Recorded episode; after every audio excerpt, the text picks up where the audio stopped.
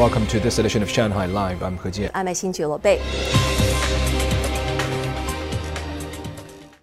Premier Li Qiang met Japanese Foreign Minister Yoshimasa Hayashi in Beijing yesterday. Song Wenjing has the story. Li said this year marks the 45th anniversary of the signing of the China Japan Treaty of Peace and Friendship.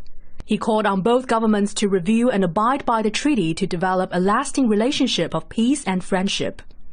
Li said historical issues and the Taiwan question remain the bedrock of the political foundation of China-Japan relations, which require sincere, cordial, and careful settlement.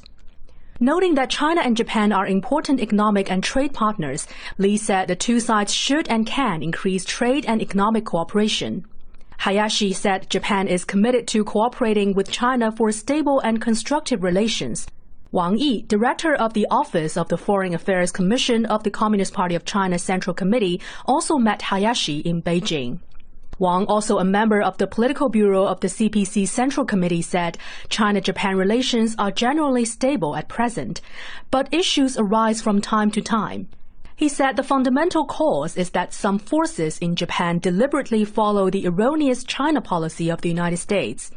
He added these forces cooperate with the United States to discredit China and provoke Beijing over its core interests, which is short-sighted, wrong, and unwise. The director also said China's policy toward Japan has been clear and consistent and is willing to work with the Japanese government to better relations based on the four political documents the two countries have signed. 宋文静，上海 Live。 Autistic children and their parents were invited to hang out at the NBA basketball play zone in Xintiandi yesterday to mark World Autism Awareness Day. Reporter Zhang Hong takes a look. Some were invited to join Blue Ocean Club, the first basketball team in China composed of autistic children. The father of a five-year-old boy was happy about it. I heard there will be training once a month. I think it's very meaningful.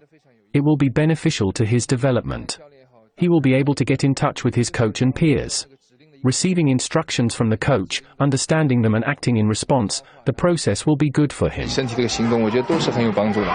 In 2017, the Children's Hospital of Fudan University established this basketball team to observe World Autism Awareness Day, which is on April 2nd. The team practices every month. We recruited 12 children aged around 10 for the basketball team in 2017. Over the next two years, they started to love playing basketball with the help of a professional coach. We recruited the second group of team members after the first group graduated in 2019. There are now about 13 million people with autism in China. Some have limited verbal communication skills. The causes of autism are not yet known, but genetics, brain development, and environmental factors all contribute to the neurodevelopmental disorder.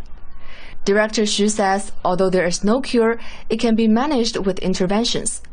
Early identification of it can help autistic children get the care they need. Zhang Hong, Shanghai Live. Renowned Japanese composer and musician Ryuichi Sakamoto died of cancer at the age of 71. The announcement of his death has sparked an outpouring of grief and tributes from his contemporaries and fans all over the world. Lei Shuran has the story. Sakamoto agent reported on Sunday that the artist passed away on March the 28th. Sakamoto was born in 1952 and graduated from the Tokyo University of the Arts. The Tokyo native starred in and wrote the score for the 1983 war film Merry Christmas, Mr. Lawrence.